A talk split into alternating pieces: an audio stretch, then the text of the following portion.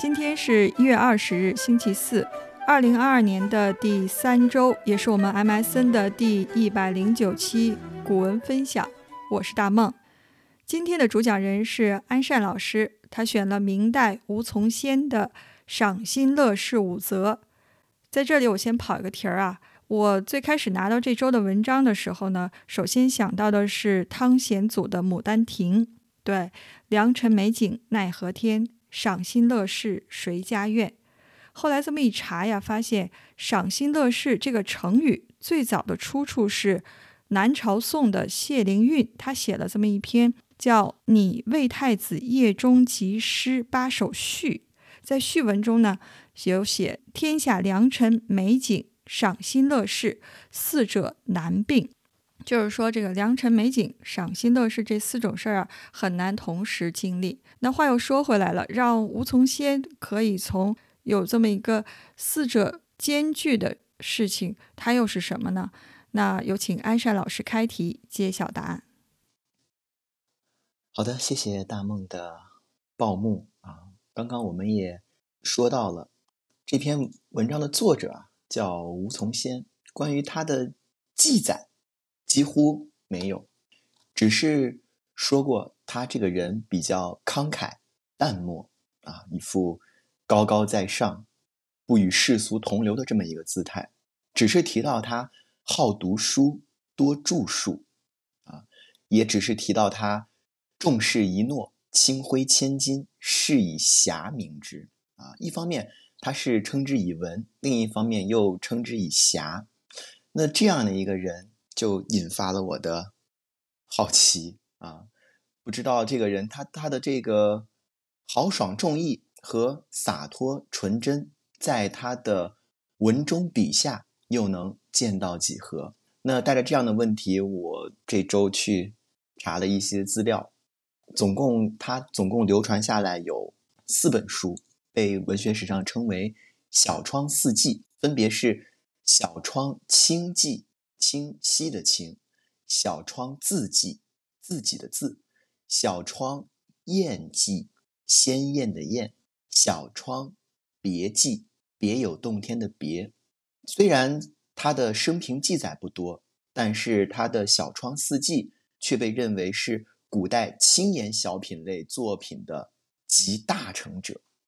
通常说到清言小品啊，我们大概可能第一时间想到的是。呃，我们分享过很多次的张岱，那吴从先他和张岱大概也是在同一时期啊，差的时间不久，也是在当时一个同样举足轻重的这样的一个人物。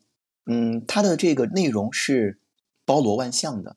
吴从先的这个小窗四季，从人生修养啊、生活哲理呀等等方面，还有一些这个。风格奇艳的诗文呀，也有一些清雅的一些小品文啊，它是一个包罗万象的这么一个内容。但是我们要特别注意的是，《小窗幽记》啊，就是大家可能比较熟的这个《小窗幽记》，它并不是吴从先先生的作品，它是陈继儒的作品。而目前从目前能看到，大概吴从先和陈继儒这个人关系应该是相当好的。那这个人在生活中的。记载不多，那我们来说一说他的这个小品文吧。这个应该还说的比较多。那我我也是，我这两天我的床头读物啊，有一本是《古文观止》，还有一本是《世说新语》，还有一本是就是今天我说一点都不推荐的这个《晚明小品选著》。很多文章放在床头，虽然有时候拿来偶尔翻一翻，这种书的好处就是。你不用特地去看它，任何时候你随便翻到哪一页，都可以接下去看。但是这个《晚明小品选注》这本书，它最大的问题就是，它既没有背景的介绍，也没有作者的介绍，也没有文章的翻译，只有零零星星的一些注释啊，就导致今天我们开场的时候，大梦在吐槽我说这篇文章居然连个翻译都没有，而且在整个网上都找不到靠谱的这么一个翻译。但是不求甚解嘛。有些文字不用读得太清楚、太明白，用自己喜欢的方式，或者用自以为是的方式去理解它，有的时候也会有一些偶然的获得吧。吴从先的这个《小窗四季》啊，它是明清时期这种叫它一个有一个概念叫做轻言小品的这么一个集大成之作。那什么是轻言呢？我们知道轻言就是随笔的一种，有很多别的外称，像有还有称为青言呀、冰言呀，还有格言、语录等等，它的名称不一样，但是所指向的内容都是一致的。大概来说，它就是一种格言式、语录体的随笔小品，也就是用简洁的语言去表现出一些生活乐趣，还有深刻哲理以及审美方面的一些箴言或者是警句，算是一种随时的断片的心灵感悟和人生自我反省、自我关照的这么一种记录。很有点我们今天朋友圈的味道。现代有人称它为叫文艺格言，或者是语言小品。轻言的历史是源远流长的，从先秦时期，比如说像老子和论语这些书里面，它已经有一些轻言小品的味道。比如我们很熟悉的老子中的“五色令人目盲，五音令人耳聋，五味令人口爽”这样的句子，还有包括“仁者要山”。智者要水，智者动，仁者静；智者乐，仁者寿。这样的对于自然生活、人生的一种感悟和把握，把它们组合起来啊，是一种非常整齐而又灵动的这样一种句式，又是比较简约凝练的这种语言啊，它其实就已经基本具备了轻言小品的这种意味和形式。但它只能在整部作品中偶尔出现，所以只能算是轻言小品的一个最早的一个雏形。而到了魏晋时候，当时的这个玄学大士，他们为了躲避政治迫害，所以他们就崇尚清谈啊，我们说的手执拂尘啊，壳珠唾玉，这样来表现出自己超然物外的这样一种风度。于是呢，便有了《世说新语》。记录下来了他们不少的清谈妙语。那到了晚明的时候，《世说新语》又一次备受当时文人雅士的青睐啊，屡次刻印，可以说是在在当时风行天下。当时的文人从中就得到了启发，也创造出了这个我们今天所聊的这个清言小品。但是明清的文人呢，他不只是对话清谈，他还有一些自我感悟。他还有一些很单纯的抒发自己感性的一些语言，这又与当时之前的《世说新语》只单纯的记录对话妙语的这种形式又是不一样的。到了唐代的时候，出现了用俗语记录高僧谈话的一些禅家语录啊，比如说像这个《朱子语》啊、《近思录》等等。那一直到了这个明代的时期啊，我们所熟悉的这个王守仁，他的语录。它有一个传习录，是这种叫做语录体的这种和哲学有关的这么一种文字整理的一个著作，代替了这个当时更早的这个诸子语类，成为了当时读书人的算是一个必读书目的其中之一吧。所以我们可以说，这个轻言小品，它在形式上是有点继承了这个禅宗和儒家的这种语录，但是呢，它把这种语录变得更加通俗世俗。趣味一些，一直发展到今天，成为了我们今天所看到的这种独立的这种随笔体的这种文学。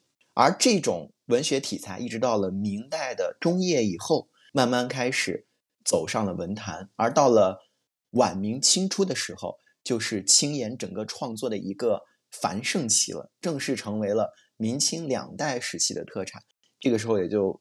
蒸发了很多这个大家，比如说《小窗幽记》的这个陈继儒，还有呃我们非常熟悉的这个张岱，还有我们今天讲到的吴从先啊，还有我们平时特别喜欢读的这个李流芳啊，还有这个袁宏道啊，他写的这个一些西湖的游记等等，诞生了这样的一批这个写这种小品文的这种文人，而且。轻言在题材上，它比语录往往更加的丰富一些啊。除了一些修身养性的，像我们感兴趣的这些，还有山水园林呀，还有我们今天的标题花鸟鱼虫啊，包括茶酒啊、蔬菜水果、琴棋书画，然后这种玄谈哲理，包括饮食养生等等，几乎涵盖了我们生活中的方方面面。其实也能够在一定程度上表现出当时士大夫的这种闲适清雅的这种生活情趣吧。其实，如果大家想读一读类似这样的文章，我们比较推荐第一个是这个吴从先的《小窗字记》啊，因为其他三本好像很少看到有别人看的，可能《小窗字记》会比较好一点。还包括我们经常很熟悉的这个呃洪一鸣的像《菜根谭》啊，还有金圣叹的这个《快说》啊，还有这个张岱的《陶庵梦忆》啊等等，这些都算是轻言小品的一个精华吧。我们的背景。大概就讲这么多。那么接下来我们来分享一下今天文章的原文。我们首先有请大梦。好的，谢谢老师。我能再提个问题吗？我今天想破脑袋我都想不出来，这个花鸟鱼虫和读书有啥关系？你这个主题跑题儿了吧？它其实这个赏心乐是五则里，呃，是有三则，应该是跟这个。读书有关系的，还有两则，其实是他讲的是，比如说，呃，这个家居呀，还有他的平时生活中的一些这种小情调呀。然后我当时，我其实我不太喜欢另外的读书的这几则，就反正他有一点原因，是因为有一点偏，有一些怪异。然后，所以我后来就想，我说反正还有两则嘛。我想的，因为读书这个东西就太板正了，大家应该都不会去选，所以我想可能大家。会更喜欢像这个是吧？美人芬香呀，高氏仿竹啊，或者像这个啊，这个呃，摘玉笙，砍玉曲，树玉书，青皮玉青锤啊这种的。然后我想，一说读书的话，大家肯定啊，这个东西已经很很老了，大家都不来了。然后就以花鸟鱼虫作为这个 题目，就是可以很好的起到这个标题党的作用。而且我可能今天我聊的一些东西，也确实跟花鸟鱼虫可能会有一些关系。我读的是第三则和第五则。弄风沿路，轻舟飞阁，山雨来，溪云生。美人芬香，高士纺竹，鸟幽啼，花冷笑。钓徒带烟水相邀，老衲问夜，西奴弄柔汉。是名扫落叶，夫作洒作。展古迹，调鹦鹉，成其性之所适，无使神情太枯。冯开之太史云：“读书太乐则慢，太苦则烂。三复思言，深得我趣。”第五则：摘玉深，坎欲曲，树欲疏，罗臂欲轻垂。积席栏杆，窗斗欲静澈如秋水；榻上欲有烟云气，墨池笔床欲食泛花香。读书得此护持，万卷尽生欢喜。廊环仙动，不足羡矣。赏心乐事五则，这是我和大梦分别读的其中的三则。好，对，当大梦其实说这个人很矫情啊，其实是的，就是很矫情，因为他本身这个奇特也是晚明小品的一个特质之一。因为那个时候就是一个什么时代，就是那种多那种奇人怪人，就是这个怪就是那种有怪癖的这种人，就是有点那种奇人出奇语，然后呃写奇文，所以他不管是论人也好，论书也好，他都重一个重一个奇，就是。新奇啊，奇怪，有点那种超乎寻常，别人好像之前没听说的那种感觉在里面。甚至于到后面，当时他其实都提到，叫人无癖啊，就是不可交也，就是已已已经说到了这种境界了啊。所以就是他其实这种奇啊，各种这种癖呀，也是当时最能代表当时。晚明小品的这么一种风格的，这个就还挺有意思的。我补充说一下，然后我所读的第三则，它其实重点要讲就是要读书要诚信啊，这个就是很我觉得特别有意思。就是我们平常说过，大家生活中一般来说啊，喝酒的时候要诚信啊，然后出去外出游玩也要诚信啊，诚信而往啊，诚信而归。但是好像很少听过有说读书诚信的。刚刚大梦其实前面他也提到了。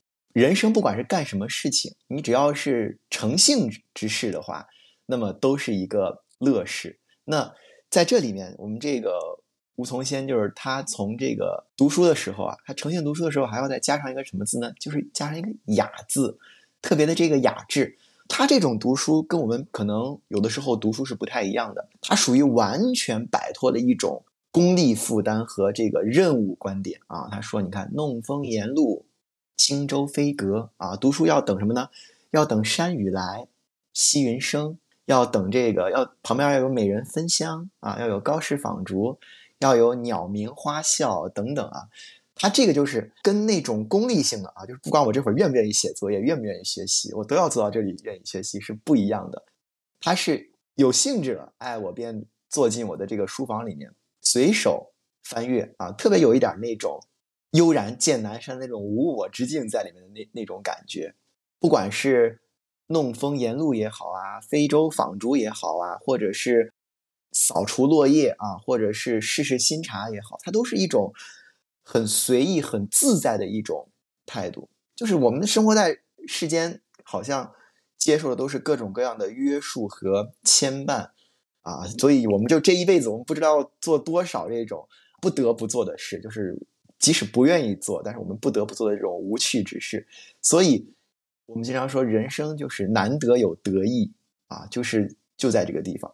当你能够在自己想读书的时候去读书，而且你所读的书又是自己想读的内容啊，既有想读书的时间，又找到了想读的书，那这个时候就是一种怡情悦性的一种手段。但是你看，我们有时候看古代好多人读书啊，他们怎么读呢？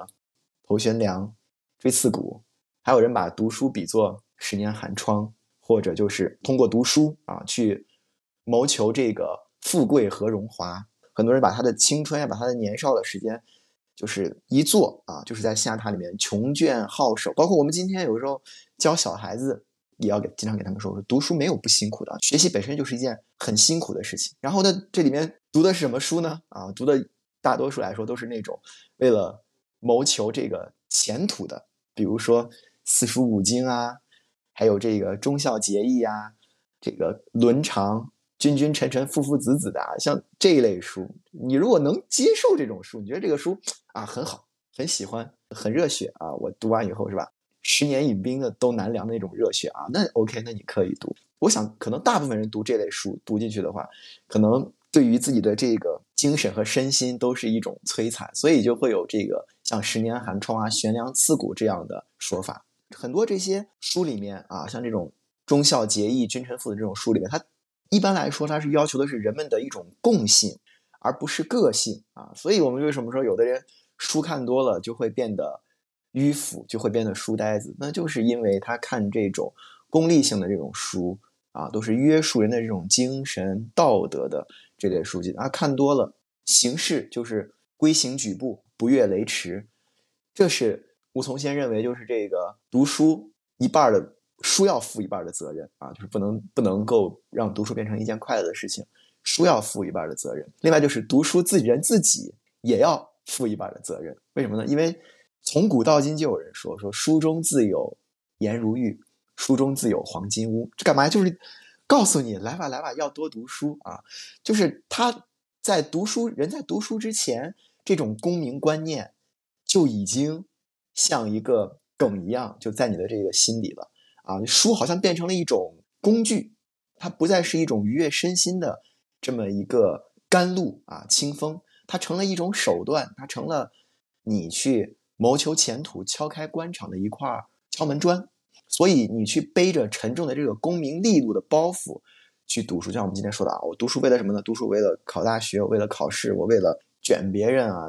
这样的书读起来就是这种苦涩无味的，所以很多书变成自己谋生之道的，有的时候我不知道他对书到底有多少真正的这种情感？是不是有一天这个兔死狗烹，鸟尽弓藏，目的达到了，书就可以扔在一边了啊？所以人人这一辈子在世上，他处理的关系有很多，那不只是书本是这样子的。对于很多事物，他可能在读书方面所影射的一种心态，其实是他个人的这种精神追求的一个缩影。所以。我们就经常说，这种能够诚信读书，就是实在是一种非常理想的一种人生态度。就是我们希望狼面有一天啊，他不是因为要写论文去读这个《金瓶梅》啊，他是因为想读《金瓶梅》，喜欢《金瓶梅》，所以去读它。这个这个时候是吧？人和书就处于我觉得你在内涵我，不要开麦，不要打断我啊！人和书就完全处于一种这种平等的状态，就像前面说的，以书。为友啊，来了兴趣可以相聚啊，我们去互通有无啊，谁也不用强迫谁啊，谁也不用逼迫谁，乘兴而来，兴致尽了，那我们就是你书回你的书柜上去，我回到我的红尘世俗中去，我们不再去互相讨扰，就是这种我醉欲眠卿且去，明朝有意抱琴来。哎，我脑海里面突然蹦出来这两句诗啊。就这种感觉是永远永远是一种朋友，永不相欺啊！这样的这个读书的境界和生活，应该是很多人去梦寐以求的这么一种 境界吧。然后我刚才所说的这个第五则，它其实是在讲一个读书的环境。所以你看，他说什么“斋欲深啊，砍欲曲，树欲疏啊等等，要还要有什么积习栏杆。要清澈如秋水，然后踏上要有什么烟云气啊等等，他就是倡导，哎，我读书的时候要给自己营造一种非常雅致的这么一种环境啊。比如说，我们就经常有说，狼面可能又 Q 到两，又 Q 到两面，反复 Q 两面，就是弹琴的时候要焚香，是吧？啊，下棋的时候周围要有这个松竹啊。如果你没有一个，他认为如果没有一个雅致的氛围，那你做这件事情就不算有雅兴啊。很多时候来说，我们读书读书的时候，大家一般读书的时候都比较喜欢静，嘈杂的场所就很难让人的心去静下来，完全沉浸到书的世界里面。所以，就是我们认为，就是说一个比较适合的一种环境，或者说是一个宁静的一个环境啊，或者是一个宁静的一个场所，它营造出的这种读书的氛围，可以去把你全让你便于你全心全意的投入到这个。书的世界里面来，但是静仅仅是从不干扰这个神思的角度来说的，这还属于一种消极的状态。那环境能不能从一个积极的方面对读书者造成一个影响呢？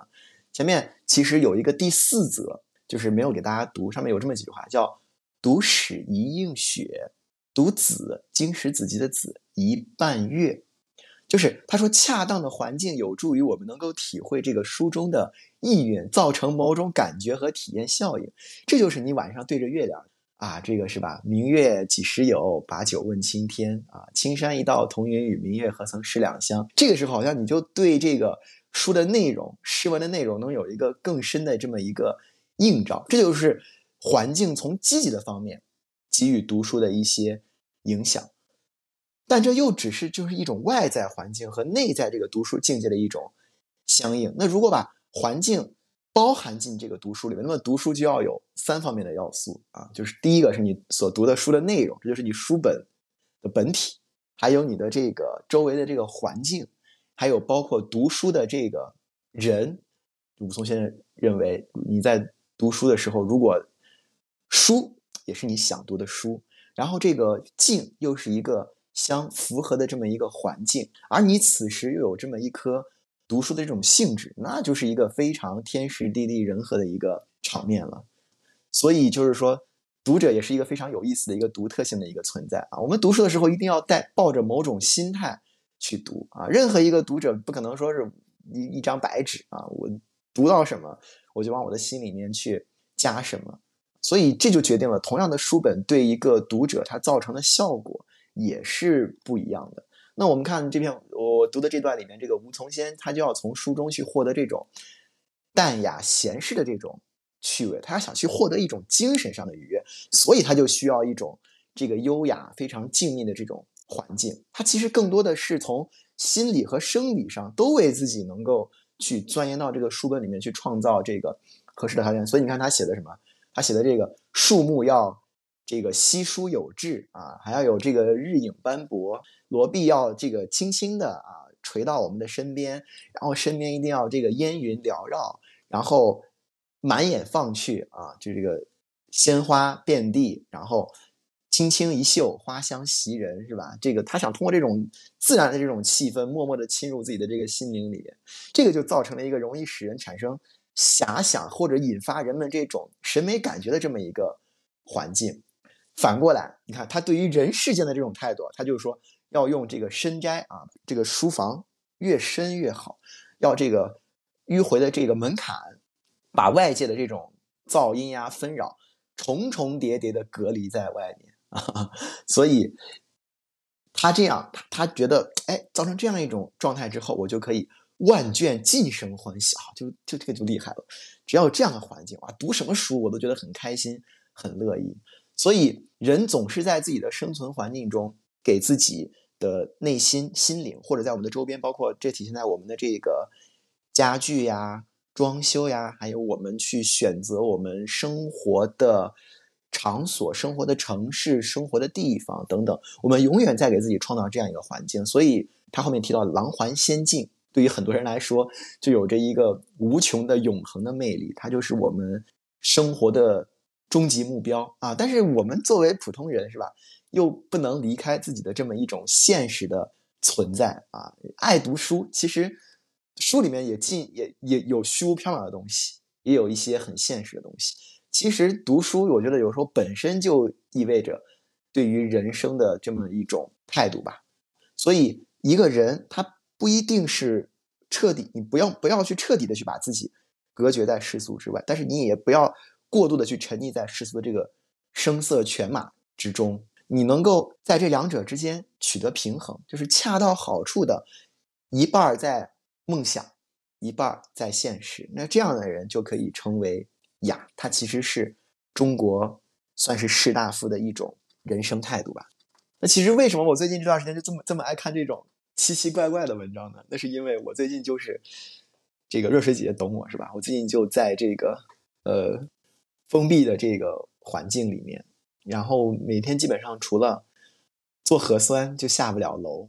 嗯，现在倒还好一点，小区能开放一些，所以我我觉得这段时间对于我自己来说，本身也是一个。我自己也是一个特特别享受的状态。我看我们周围的很多现在都在等着啊，要想出门啊，觉得有人风风出来很酸呀，很怎么样。但其实我觉得，通过这一个月的三十天的隔离，我觉得我我自己的心好像就是比较沉下来的，静下来了。反过来这段时间，我就有很多的时间可以去干很多自己想做的一些事情。比如说这段时间，我处理了很多开学以后要做的一些工作，哎，我提前处理好了，我觉得特别棒。然后我没事的时候，我就可以。